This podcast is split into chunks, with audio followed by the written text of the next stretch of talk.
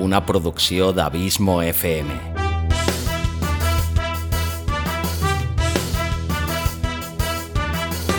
Vols gaudir del teu temps de lleure escoltant grans històries?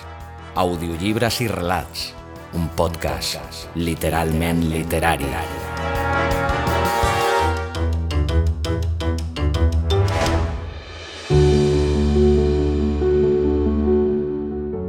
Hola, sóc en Xavi Villanueva i et dono la benvinguda al vuitè capítol d'aquesta primera temporada d'Audiollibres i Relats, el teu podcast literari favorit, o així ho espero. Saps qui és Woody Allen? Segurament sí, si no, avui t'ho presento. Som-hi amb aquest primer capítol de l'any 2022. Espero que sigui del teu gust. Woody Allen és per a molts, entre els quals m'incloc, un dels cineastes i guionistes més grans de la història del cinema, encara que tant el seu cinema com la seva persona sempre han estat força controversials. Alan Stewart Koningsberg, més conegut com a Woody Allen, va néixer l'1 de desembre de 1935 al barri de Brooklyn, Nova York. Reconegut com un dels cineastes més importants del segle XX i XXI, Woody Allen és un mestre de la tragicomèdia, ja que sap barrejar com ningú la soledat de l'home contemporani i urbanita amb temes com l'amor, el sexe, la religió i, a la majoria de les seves pel·lícules, la ciutat de Nova York, per la qual no s'ha cansat mai de declarar el seu etern enamorament guanyador de 21 premis Oscar i de 8 Globus d'Or, a més de diversos BAFTA i, sobretot, el Premi Príncep d'Astúries de les Arts que li va ser concedit l'any 2002. Allen és, sens dubte, un dels directors més premiats de la història del cine modern. Com a escriptor ha publicat, a més de la majoria dels seus guions, peces literàries de gran qualitat per si mateixes, diverses novel·les i, sobretot, relats. Dels que s'han publicat a Espanya destacaria dues fantàstiques antologies de contes com són Sense plumes i Com acabar d'una vegada per totes amb la cultura. Donar-te les gràcies, com sempre, per la teva fidelitat, el teu constant suport i per fer-me sentir tan feliç sabent que aquest podcast t'agrada, t'acompanya i et serveix d'entreteniment subscriu-te al podcast i si vols escoltar molts més relats, però en castellà, cerca audiolibros i relatos a qualsevol de les plataformes. No te'n penediràs. T'espero aquí en el proper capítol, el mes que ve. Llarga vida al podcasting i llarga vida a l'audioliteratura. Ara també, en català.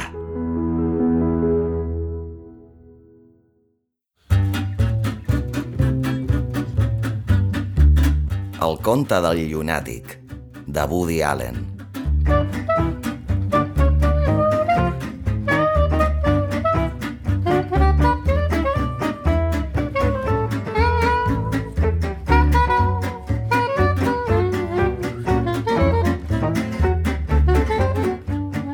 La bogeria és un estat relatiu. Qui és que pot dir quin de nosaltres és realment boig? I mentre passejo pel Central Park, vestit amb robes arnades i una màscara quirúrgica cridant eslògans revolucionaris i rient histèricament, encara em pregunto si el que vaig fer era realment tan irracional. Perquè, estimat lector, jo no sempre he estat el que normalment s'anomena un guillat de carrer de Nova York, que s'atura les papereres per omplir la bossa de la compra amb trossos de cordill i taps d'ampolla.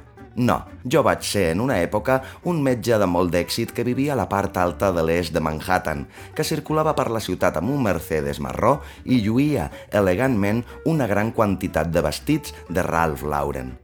És difícil de creure que a mi, el doctor Ossip Parkis, en altre temps un rostre familiar a les estrenes teatrals, al restaurant Sardi, al Lincoln Center i a Casa Hampton, se'n vegi excepcionalment patinant sense afaitar per Broadway amb una motxilla i un barret tirolès.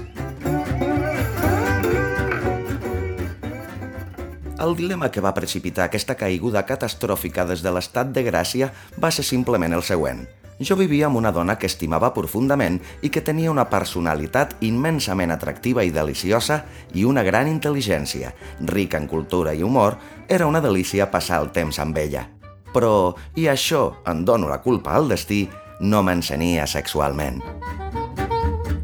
Al mateix temps, jo travessava furtivament la ciutat cada nit per trobar-me amb una model fotogràfica que es deia Tiffany Schmiderer.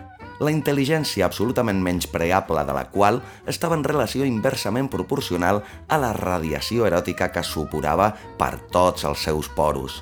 Sens dubte, estimat lector, deus haver sentit l'expressió un cos que no diu mai prou.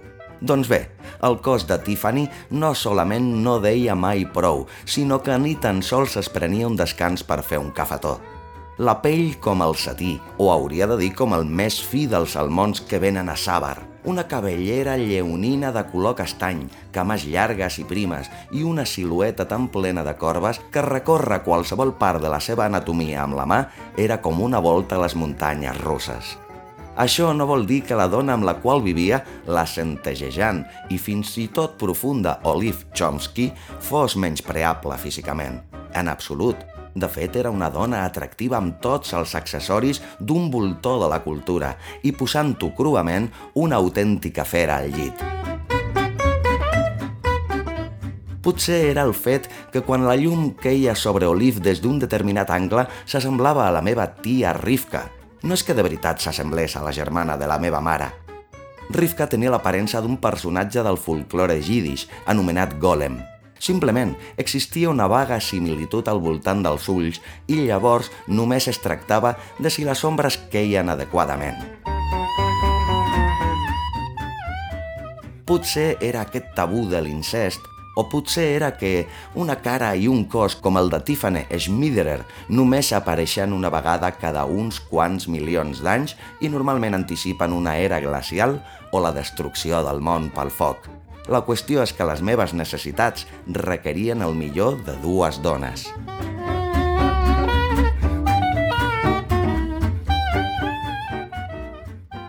Va ser Olive qui vaig conèixer primer, i això va ser després d'un seguit de relacions en les quals la meva companya no m'omplia mai del tot.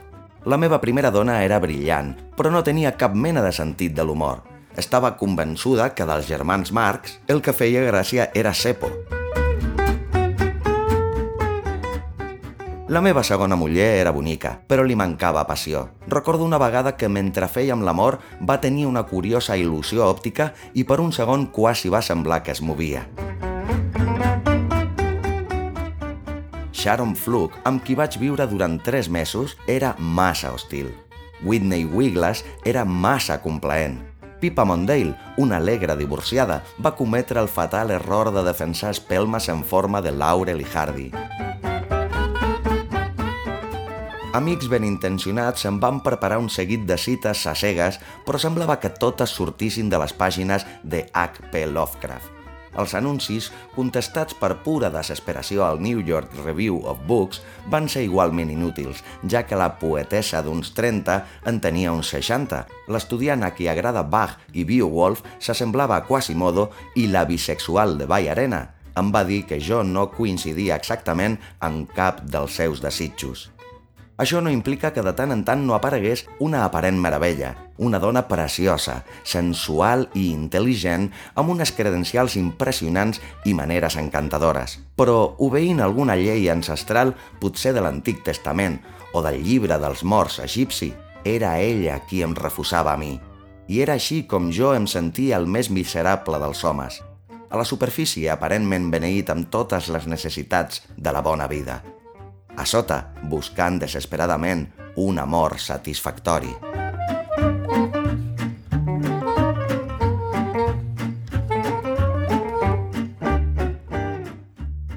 Nits de soledat em van fer reflexionar sobre l'estètica de la perfecció. Hi ha alguna cosa a la natura realment perfecta, a part de l'estupidesa del meu oncle Hyman? Qui sóc jo per exigir la perfecció? Jo, amb les meves miríades de defectes. Vaig fer una llista dels meus defectes, però no vaig poder passar de 1. De vegades m'oblido el barret.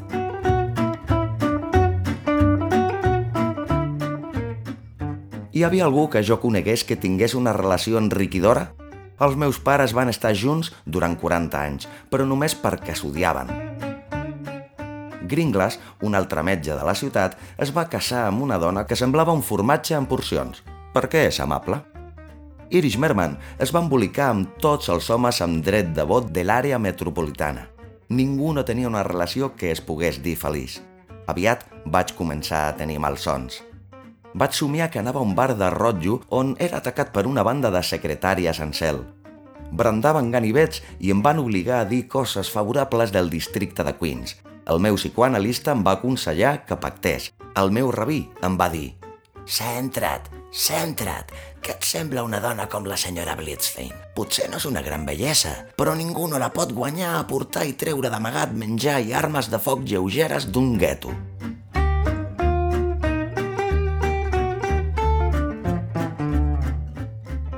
Una actriu que vaig conèixer i que em va assegurar que la seva ambició de veritat era ser cambrera en una cafeteria semblava prometedora, però durant un curt sopar la seva única resposta a tot el que li vaig dir va ser «Això és estúpid».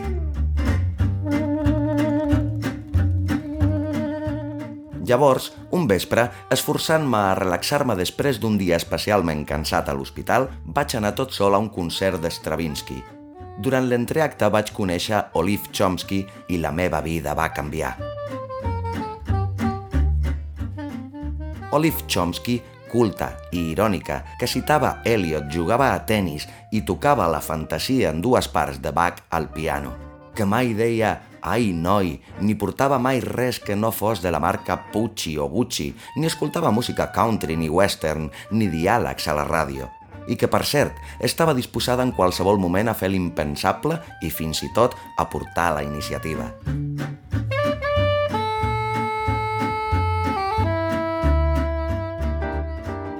Quins mesos més joiosos que vaig passar amb ella fins que el meu vigor sexual, registrat, em sembla, al llibre Guinness dels rècords mundials, va començar a minvar concerts, pel·lícules, sopars, caps de setmana, meravelloses i inacabables discussions sobre qualsevol tema des de Pogo al Rig Veda. I mai una bestiesa dels seus llavis, només profunditats, fins i tot enginy. I, és clar, carregava la seva hostilitat contra tots els blancs que se'n feien mereixedors, polítics, televisió, la cirurgia estètica, l'arquitectura dels projectes d'habitatge, els homes amb vestits d'esport, els cursets de pel·lícules i gent que comença les frases amb «bàsicament». Oh, maleeixo el dia que aquell atzarós raig de llum em va fer intuir les estòlides faccions de la meva tia Rivka i maleeixo també el dia que en una festa en unes golfes del Soho, un arquetipus eròtic amb el poc probable nom de Tiffany Schmiderer es va posar bé la part de dalt del mitjó escocès i amb una veu que semblava la d'un ratolí dels dibuixos animats, em va dir «De quin signe ets?» Els cabells i els ullals se'm van posar com els d'un licàntrop clàssic i em vaig sentir obligat a fer-li una petita conferència sobre astrologia, un tema que rivalitza en el meu interès intel·lectual amb altres temes tan densos com el moviment est, les zones alfa i l'habilitat dels nans per trobar or. Hores després em vaig trobar en un estat d'etèria flexibilitat mentre l'última peça de la seva roba interior queia silenciosament cap a terra al voltant dels seus turmells i jo, inexplicablement, començava a cantar l'himne nacional holandès. Ens vam posar a fer l'amor com uns trapecistes voladors. I així va començar.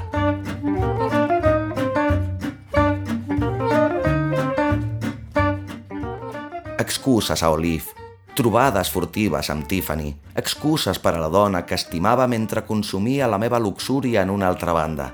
Consumida, de fet, en un jo-jo buit que tenia un tacte i unes ondulacions que feien que el meu cap se separés com un frisbee i viatgés pel cel com un plat volador. Estava oblidant les meves responsabilitats envers la dona dels meus somnis per una obsessió física que s'assemblava a la que Emil Jannings experimentà a l'Àngel Blau. Una vegada vaig fer veure que estava malalt i vaig demanar a Olive que anés a un concert de Brahms amb la seva mare per poder satisfer els idiotes capricis de la meva deessa sensual, que havia insistit que hi anés per veure This is your life a la televisió, perquè hi surt Johnny Cash.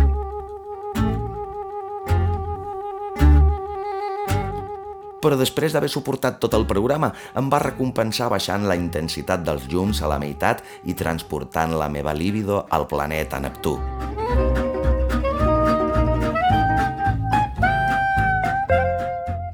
Una altra vegada vaig dir a Olive, com aquell qui res, que anava a comprar els diaris. Llavors vaig anar corrent set cantonades a casa de Tiffany, vaig agafar l'ascensor cap al seu pis, però, ai l'atzar, la maleïda màquina es va enganxar. Vaig caminar com un jaguar engaviat amunt i avall entre dos pisos sense poder satisfer els meus desits ardents i sense poder tornar a casa en un temps raonable. Finalment alliberat per uns bombers i en un estat d'histèria absoluta, vaig fabricar una història per a Olive en la qual sortia jo, dos atracadors i el monstre del llac Ness. Afortunadament, la sort em va afavorir i ella dormia quan jo vaig arribar a casa. La innata decència d'Olive li feia impensable que jo l'enganyés amb una altra dona i malgrat que la freqüència de les nostres relacions físiques havia disminuït, jo administrava la meva energia de tal manera que almenys la satisfés parcialment constantment tiranitzat pel sentiment de culpabilitat, oferia dèbils pretextos de cansament a causa de la feina, que ella se'n passava amb la candidesa d'un àngel. En realitat, tots aquests sofriments m'anaven marcant a mesura que passaven els mesos. Em vaig anar semblant cada vegada més al personatge del crit, d'Edvard Munch, Tingues pietat del meu dilema, estimat lector. Aquesta difícil situació que afligeix, potser, molts dels meus contemporanis. No poder trobar mai tot el que necessites en un únic membre del sexe oposat. D'una banda, l'immens abisme del compromís. De l'altra, l'enervant i reprovable existència de l'engany amorós. Tenien raó els francesos? Seria la solució tenir una dona i alhora un amant i d'aquesta manera delegar la responsabilitat de les diferents necessitats entre les dues parts? Jo sabia que si proposava obertament aquest arranjament a Olive, tot i ser tan comprensiva, el més probable era que acabés empalat al seu paraigua anglès. Em vaig anar cansant i deprimint i vaig considerar seriosament el suïcidi. Vaig apuntar una pistola al meu cap, però en l'últim instant no ho vaig poder fer i vaig disparar a l'aire. La bala va travessar el sostre de casa i va fer que la senyora Fittleson de l'apartament de dalt saltés en l'aire i caigués sobre la llibreria, on es va quedar durant totes les vacances de Pentecosta. Llavors, una nit tot queda clar. Sobtadament i amb la claredat que normalment s'associa a l'LSD, vaig comprendre quin havia de ser el meu camí – havia dut Olive a veure una reposició d'una pel·lícula de Bela Lugosi al cinema Elgin. A l'escena crucial, Lugosi, un científic boig, canvia el cervell d'una víctima desafortunada pel d'un goril·la, mentre tots dos estan lligats a unes taules d'operacions durant una tempesta elèctrica. Si una tal cosa podia ser inventada per un guionista en el món de la ficció, de segur que un cirurgià de la meva habilitat podia, en la vida real, dur a terme la mateixa cosa.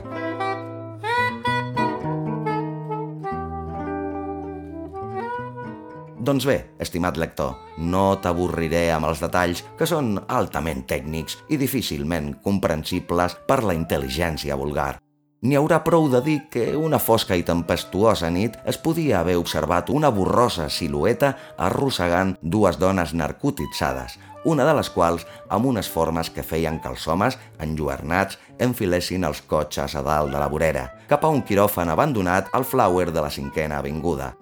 Allí, mentre els llams espetegaven al cel, va fer una operació que fins llavors només s'havia dut a terme en el món de la fantasia del celuloide i per un actor hongarès que amb el temps transformaria el fet de xuclar la sang en un art. El resultat, Tiffany Schmiderer, amb el cervell a dins del menys espectacular cos d'Olive Chomsky, es va veure finalment i deliciosament lliure de la maledicció de ser un objecte sexual, Tal com ens va ensenyar Darwin, aviat va desenvolupar una intel·ligència aguda que, tot i que potser no era igual que la de Hannah Arendt, sí que li va permetre veure els disbarats de l'astrologia i casar-se feliçment. Olive Chomsky, sobtadament la possessora d'una topografia còsmica que feia conjunt amb les seves altres superbes qualitats, es va convertir en la meva dona mentre jo em convertia en l'enveja de tots els qui m'envoltaven. L'únic inconvenient és que després d'uns mesos d'èxtasi amb Olive, comparables a qualsevol delícia de les mil i una nits, em vaig començar a sentir inexplicablement descontent d'aquella dona de somni i vaig perdre el cap per Billie Jean Sapurder, una hostessa de vol que tenia una figura d'adolescent i un accent d'Alabama que feien que el meu cor fes tombarelles. Va ser en aquest moment que vaig abandonar el meu càrrec a l'hospital, vaig posar-me el barret tirolès i la motxilla i vaig començar a patinar per Broadway.